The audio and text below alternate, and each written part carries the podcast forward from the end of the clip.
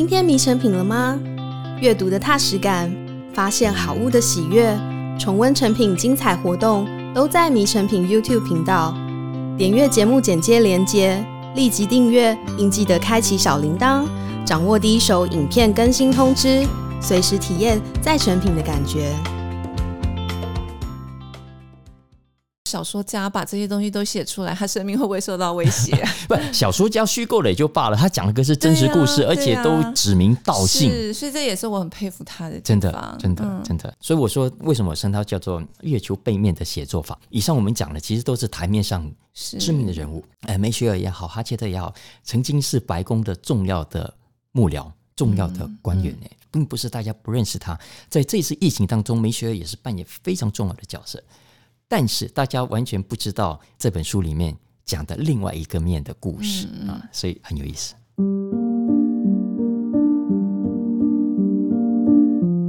大家好，我是独角兽计划的李慧珍。疫情迈入第三年，关于 COVID-19 世纪大疫的书也陆续出了好几本。迷成品 Podcast 的第一百零八集。我们就曾透过弗格森的《末日》一书，探讨了人们出于常情或惯习而忽视乌鸦嘴的预警，有可能会为灾厄带来更严重的后果。不同于弗格森的史学家之笔，今天我们要介绍的这位作者，简直像是用文字拍电影一样，在人物与时间线之间流畅切换。让我们看到一群无名英雄如何在疫情发展之初就预示到这次的燎原大火，以及他们如何把小螺丝钉的重要作用发挥到极致。欢迎早安财经的发行人沈云聪来与我们分享美国作家麦克路易士的预兆：疫情失控记事。云聪好，会长好，大家好。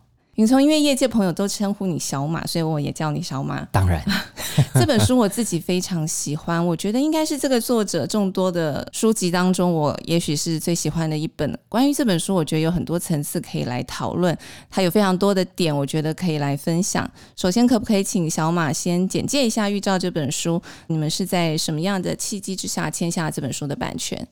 这本书是 Michael Lewis 的第十四本书，像诚品的听众、诚品的读者，应该对 Michael Lewis 非常的熟悉。他写过的可能大家最熟悉的书叫做《魔球》，还有《大卖空》，攻其不备。电影也都非常受欢迎的。哎，对，我刚刚讲的都是有拍电影，还有很多没有拍电影的。像我最喜欢的一本叫《快闪大对决》，然后他的这一本的前一本叫《第五风暴》。他还写过一本小书，是写他的棒球教练的，我也非常的喜欢哦。这是他的第十四本书，那写的是这一次的疫情。这本书完成跟出版的时候，我们都知道疫情都还在进展中，但他还是决定把这个未完成的故事写出来。因为这本书虽然讲的是疫情，可是他更着重的是人物的故事。那因为我出过他好几本书了，所以这本书我比别人更早拜读。嗯，所以最早的时候我看完，当然二话不说就把它签下来，所以你们有优先购买权。对对对对对。OK，我发现 Michael Lewis 他非常擅长用人物来带出一些故事，就是他人物的描写刻画，我觉得非常精彩。嗯。这是他一贯的写作手法嘛？就是小马看过他这么多的著作，你觉得他这本书的写作跟他前面的作品有没有什么不一样的地方？我觉得这个写作的风格呢，是从《魔球》以后慢慢更明确的磨练出来的啊。因为他发现，诶，这个世界有很多的人物，也许是知名的人物，也许是不知名的小人物，但不管知不知名。那他们所做的很多的事情，也许世人是完全不知道的。你看，像魔球，他讲了比利病的事情，这个病做的是，也许大家知道，可是从来没有人完整的把这个故事给说清楚过。他后来写的《快闪大对决》。听众朋友，假如你还没有读这本书，我强烈推荐大家去读这本书。如果你对股票市场有兴趣，想要买股票，然后又不甘心被骗的话，那你看完就会知道我为什么推荐这本书了哦。他其实讲的也都是我们日常生活中主流媒体每天都照三餐的报股市消息，但是却从来没有人告诉你，其实我们的股票市场上充斥着一群股市黄牛，就像你要看演唱会，会有人卖黄牛票给你一样，会让你恨得牙痒痒的。但其实股票市场也有这种人，但是呢，我们却当他们像空气一样，我们只管我们要追的股票、要炒的标的，然后想要赚的钱，中间呢，不管了，不管了，你中间有什么黄金什么关系？即便是 Michael 写的这个书揭发了之后啊，直到今天，大家还是习以为常。这个是后话，以后就会再讲。我觉得 Michael 写作最大的一个特征，从一直回推他的这辈子的第一本书，叫做《老钱骗局》。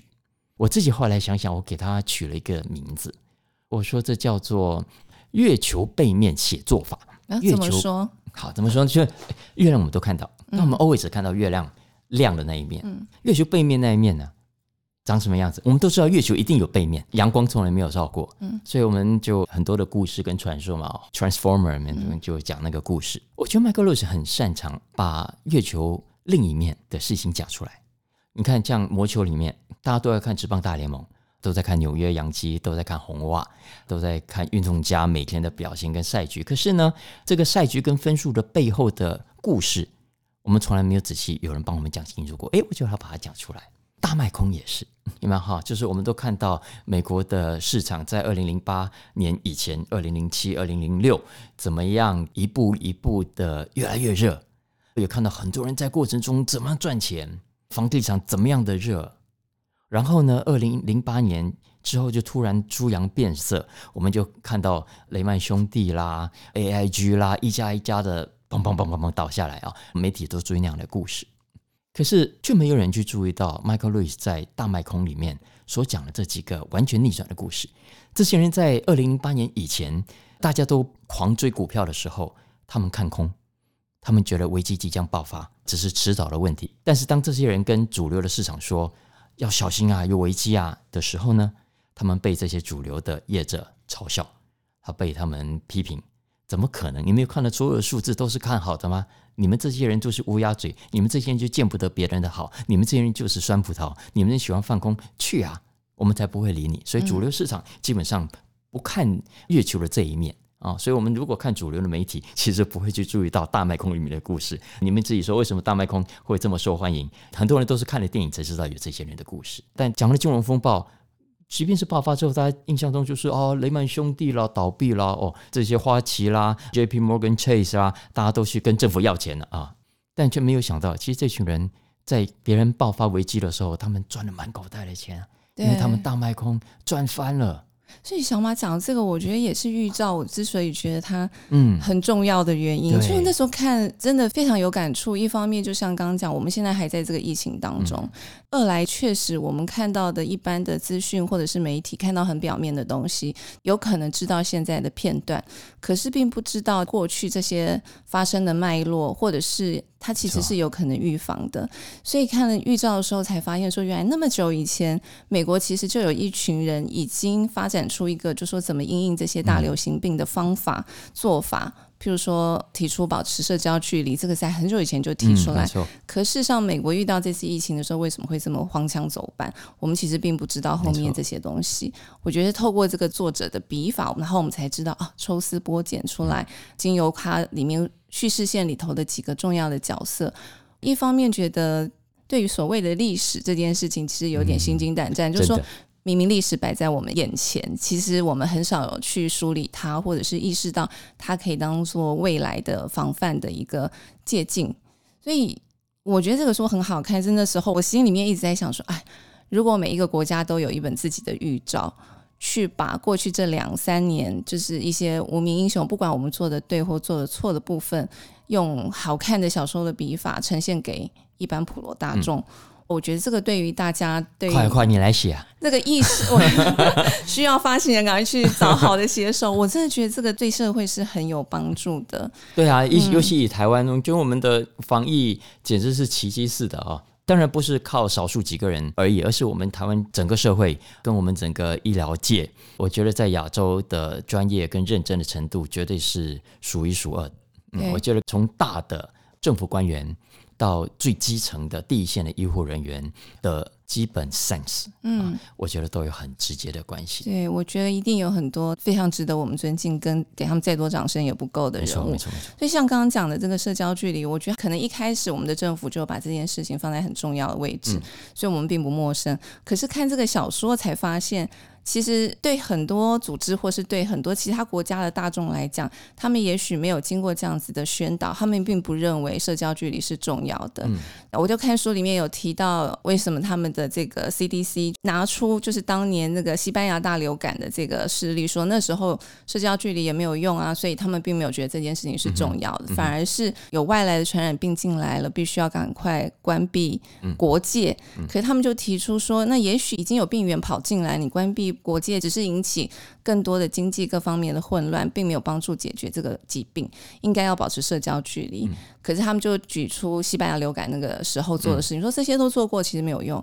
可是他们就是也是有这一群锲而不舍的无名英雄去发掘说，说、嗯、那时候没有效，是因为你太晚做这件事情了。他必须要在早期，嗯、所以我觉得接下来一个很重要的议题，我也想请小马跟我们聊聊。我看这个书最大的感触就是，我觉得在国家政府这个官僚体系当中，它真的是有可能是很重要的工程，也有可能是一个很重要的败笔。没错，就是里面太多这种官僚的作风，让真正可以做事的人窒碍难行。嗯，比如说我看到里面那个 Chiladi 他就有提到，他光是要申请一张邮票，他就要填很多的表格，嗯嗯、只为了要用一张邮票。嗯、或者是说，他们已经多次跟 CDC 讲这个疫情的严重性，你就会看到那种多做多错，嗯，少做少错的心态。嗯，对，就是宁可不要下任何的指令。嗯，可以从两个层次来讨论这件事情了啊。其实，在 Michael Lewis 里面，他分别都讲得很清楚。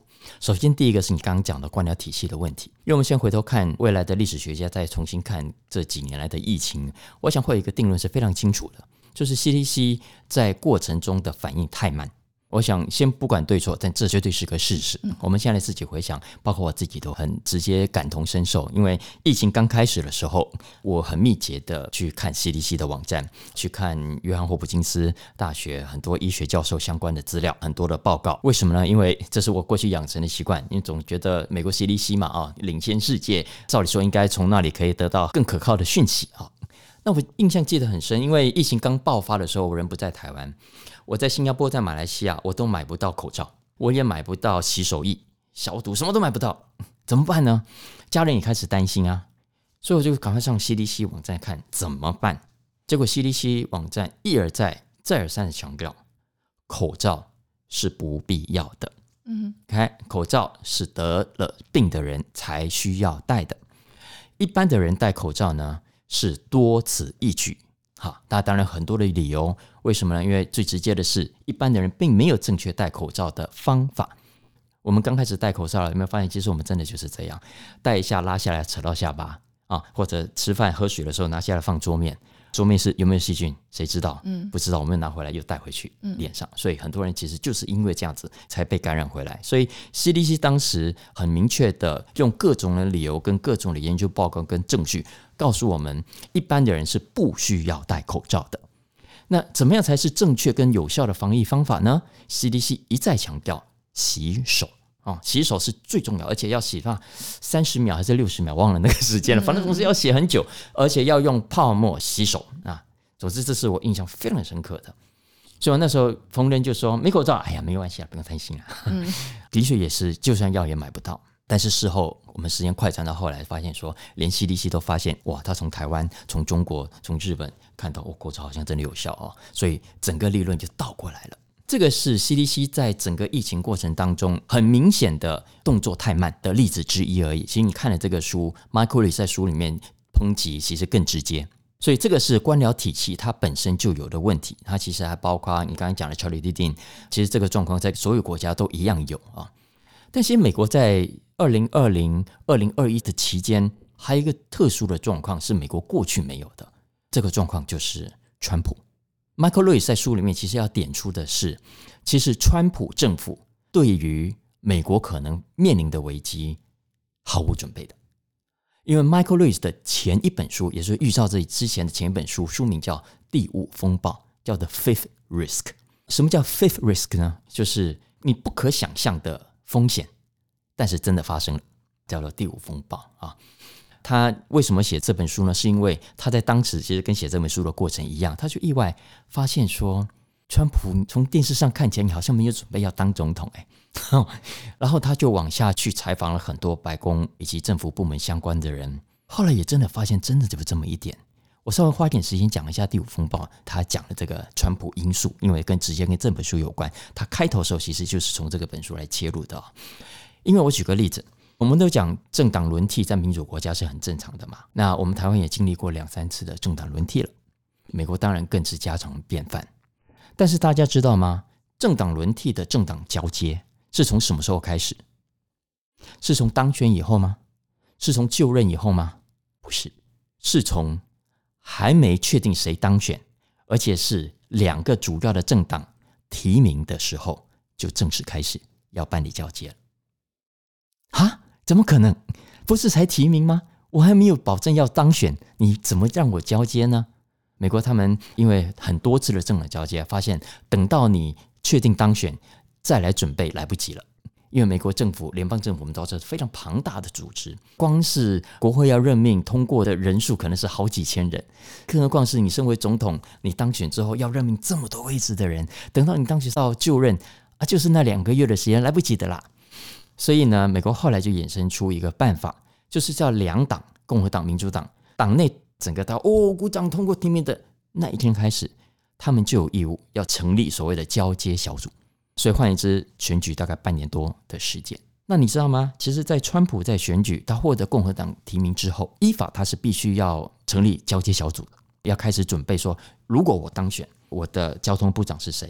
农业部长是谁？商务部长是谁？国务卿是谁？啊，他要开始有一个 team 帮他列可能候选人的名单，可能来自学界啦，可能来自原本的政界，可能来自参议员，但是他们要做一个身家背景调查。比方说，我的下一任的农业部长可能的人选，诶，这个李慧珍声望不错，但是会不会有其他的问题啊？会不会有丑闻啊？呃，会不会曾经发生过什么样的论文抄袭事件啊？等等的，所以要做各种的身家调查。所以你可以想象，为什么他要提早这么久就开始？否则他到了国会，仓促提出来的人一下就被人家打枪，但是完全很丢脸的事情啊！所以呢，川普照理说应该在被提名之后就成立这个小组，但是问题来了。这个小组哈，并不是你成立就要成立的，要钱的。那钱从哪里来？川普要去募，川普不肯。我干嘛要花这个钱？我也没有真确定要当选，等我当选了再说吧。他当时就这个态度，所以当时啊，共和党里面就有人看不下去啊。其中又有一个人叫 Christie，他就主动自动请缨，他说：“不行了，川普你这样搞，我们共和党会被你搞死。为什么呢？如果真的消息传出去，原来川普没有成立总统交接小组。”这意味着什么？这意味着他根本没有打算胜选。你看我们接下来这场仗怎么打下去啊？所以 Christie 呢就主动说：“算了算了，我来帮你弄，我帮你去募款，然后我帮你成立这一百多人的这个 team。”哈，所以在当时呢，Chris 就帮他成立这个。所以大家可以想象，在川普打从一开始就没有想要做这件事情。那过程当中发生很多的变化哈，比方说 Christie 成立了这个小组之后，川普其实完全忘记了。直到有一天，他从报纸上看到说：“哦，川普的这个交接小组做了一个什么什么决定啊？”他突然发现啊，我有这个小组嘛，然后他赶快就叫 Christie 你来我家。然后 Christie 到他家，什么事？他就开始拍桌骂脏话。你成立什么交接小组？为什么没有事先告诉我？钱哪里来？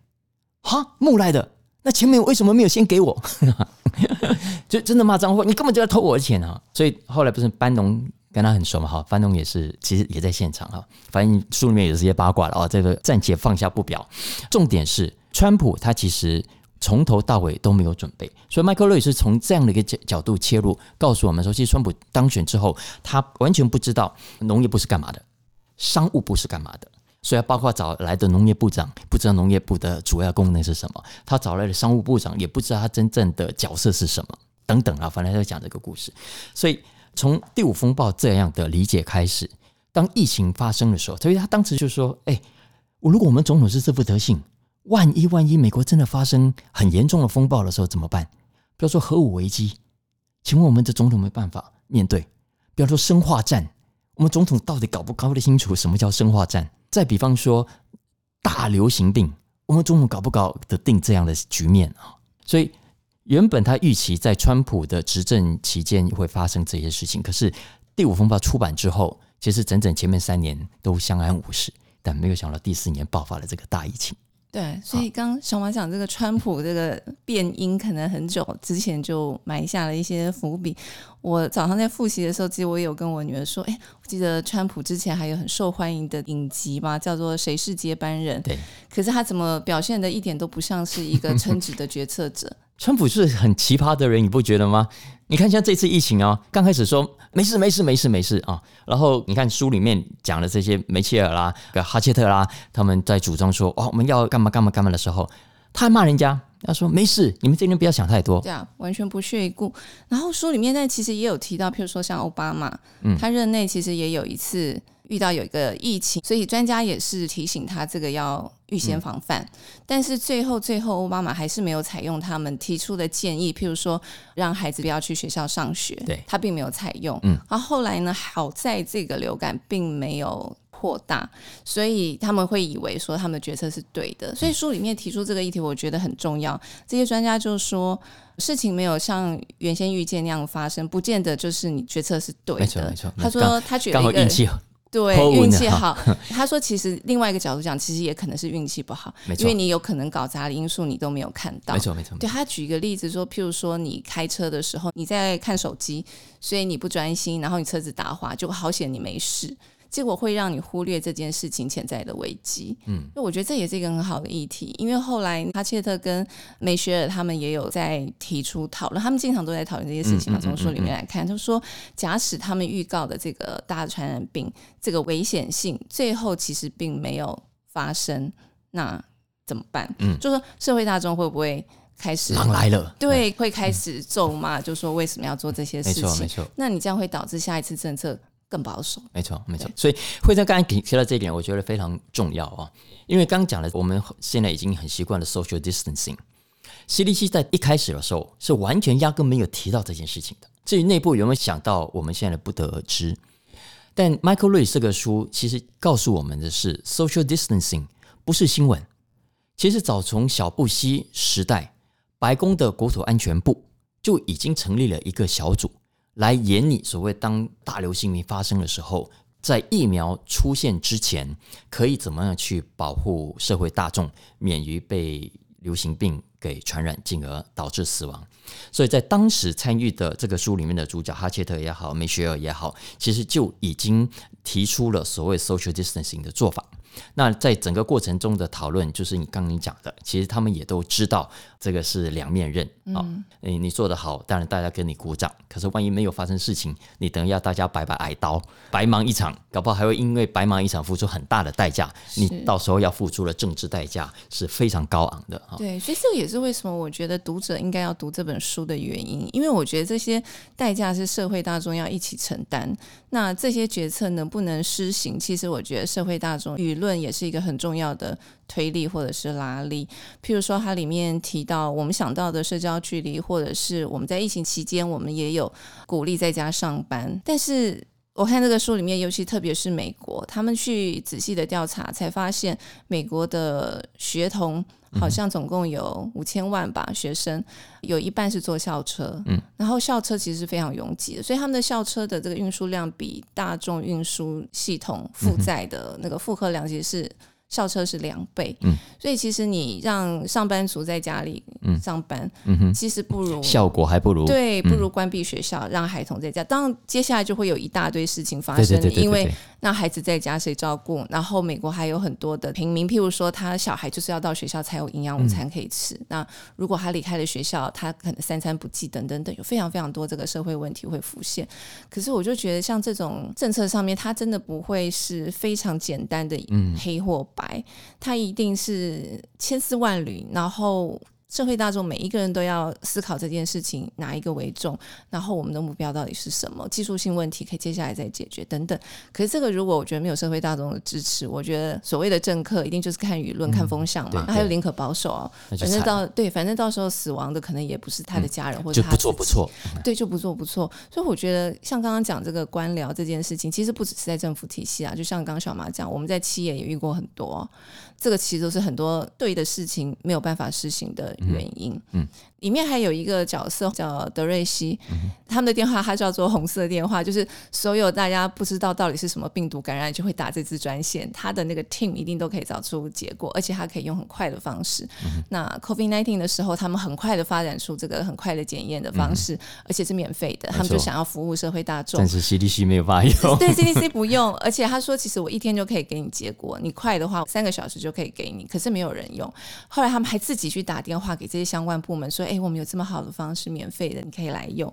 结果有一个单位回复他们说，他们没有办法，嗯、因为它是免费。他说我们的 Excel 表上面成本这一栏不能写零，这是太荒谬。他说，那你不能填千分之一元之类的。他说不行，这个电脑没有办法判读。所以你就会很惊讶。可是其实这个是在我们的现实生活中，很多的大组织、企业、公部门都有可能发生的，就是一个你觉得很意外的点，造成了一个。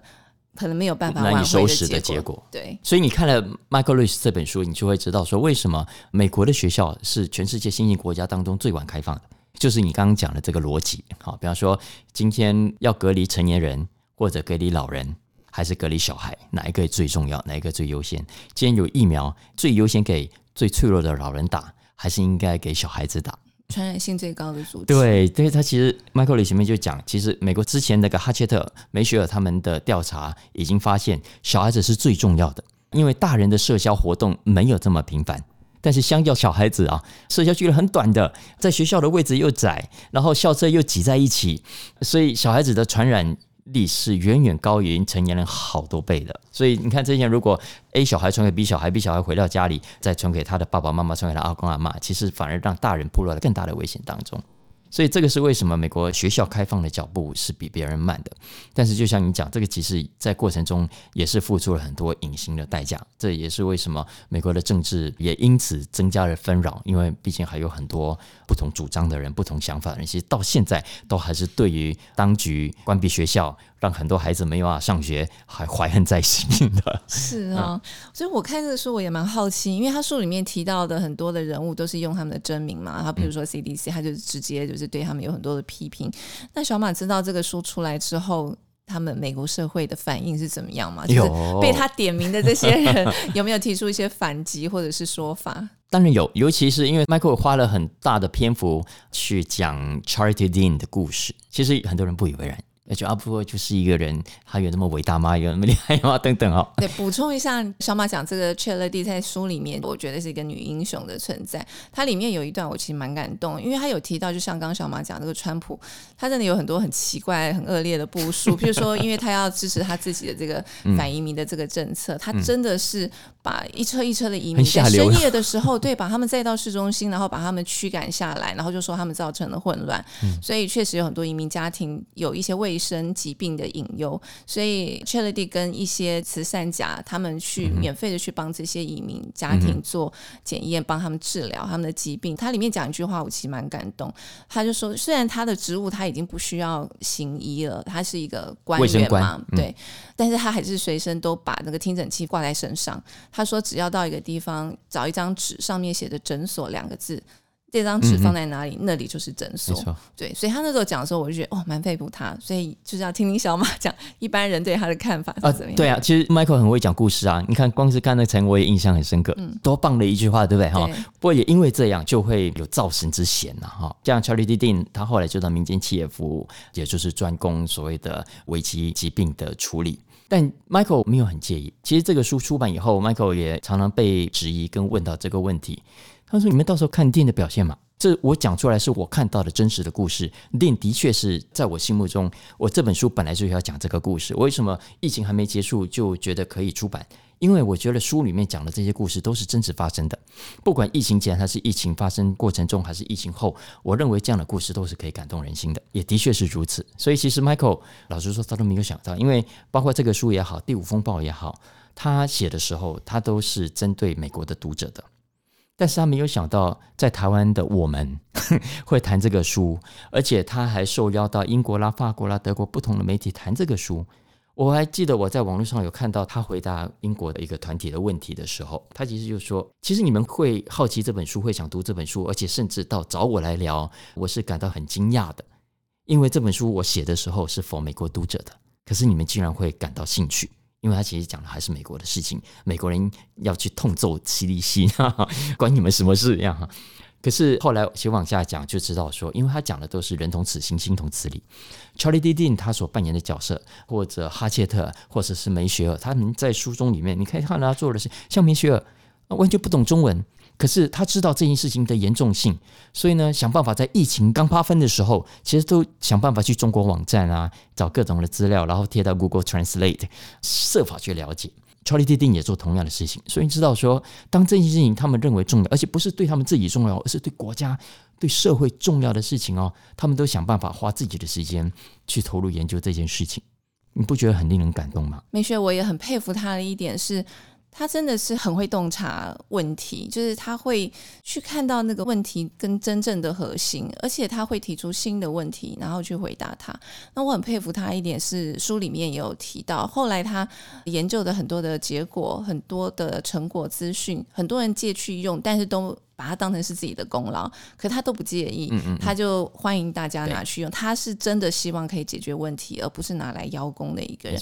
所以里面除了讲疫情的一个发展，我觉得可以从他们身上看到一些人性，我觉得很令人尊敬的部分。嗯，而且你刚刚问这个问题啊，其实 Michael 已经老生在在了，因为他几乎每一本书都，都被骂吗？都有这样的质疑啊。你看，从魔球开始好了，其实魔球刚开始，人家还以为是 Billy Beane 自己写的书呢。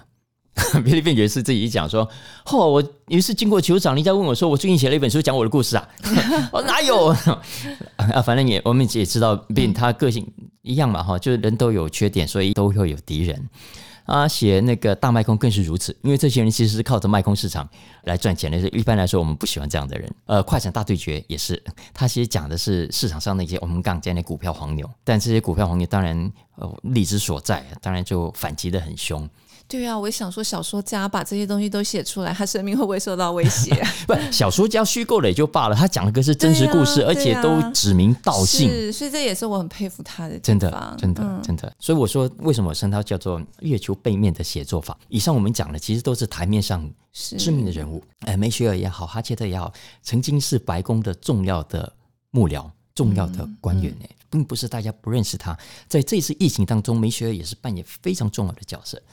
但是大家完全不知道这本书里面讲的另外一个面的故事啊，所以很有意思。非常佩服这个小说家的写法。事实上，我在看这个书的时候，除了因为它跟疫情有关，然后我们会非常有感以外，我其实忍不住一直想要去看他怎么可以问出这些说法，可以用这样子的笔法这么引人入胜。他的。每一个 chapter 几乎它的第一句跟最后一句都会吸引你想要往下读，就是到底发生什么事，为什么会演变成这样的结果？就是因为我看书习惯画线，就是画了很多线，然后忍不住会在旁边注记，就是时而自己是读者，时而自己又变成编辑，就会觉得哎，这个写的太好，而且我会想要试图往后推演，就是说一个采访的人他要做足。怎么样的准备的功夫，或是他跟着这个受访者多久的时间，他才有可能问出这样子细节的故事？那个功力是，还有他所投入的心力跟时间是非常惊人的。除非他自己乱掰，否则我觉得他要问出这些东西，我会很佩服，然后也会很想要学习，但是就只能。欣赏他写出来的东西，但是对于那个创作的背后，还是没有办法真的知道嘛？只能觉得说，因为你自己是编辑者，你知道这个采集出来的东西不是一般人可以做得到的。所以除了这个小说本身好看，我真的对他的写作方式，他怎么去进行一个故事的深掘，还有就是他怎么去做这个。脉络的解剖，我觉得这些功力也是我看这个书的时候很想要理解跟学习。所以，也许我觉得这个书看过第一遍的时候是看他的小说情节，第二遍我会想要去分析他的写作，还有他的采访的能力是怎么样进展到这样子的程度的。嗯，对，这很好。其实 Michael 的这个写作功力啊，从他第一本书的《老千骗局》，我们就可以看得出来了。我认为了哈，他也是从第一本书的成功给自己很大的自信。也让他发现了，其实写书啊，我之前也讲过，就是两件事情而已，一件是 discovery，一件是 passion。其实读者也就是这两件事情。说你这个书，我好不容易花钱买了之后，花花了时间读，结果你讲的都是老生常谈，呃，讲了又是我知道的事情，其实我就会失望。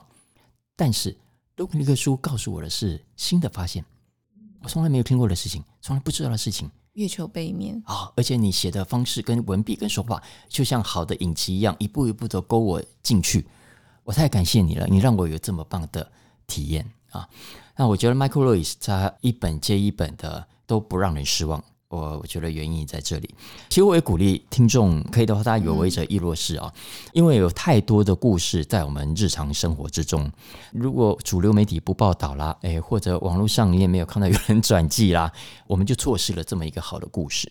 但我们都知道，媒体就是很有限的工作团体而已 啊。